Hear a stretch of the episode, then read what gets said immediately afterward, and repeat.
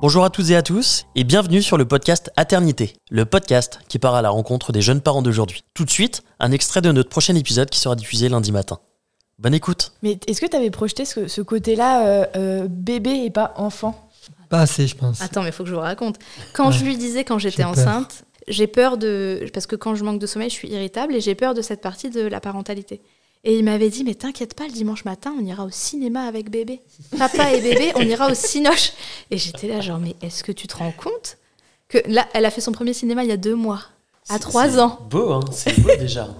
Non, mais moi, je me disais, mais il est dans quel genre de réalité pour emmener un nourrisson au cinéma? Non, mais le, ce que j'avais en tête, c'est que moi, j'allais au cinéma et elle était dans la voiture, N'importe quoi.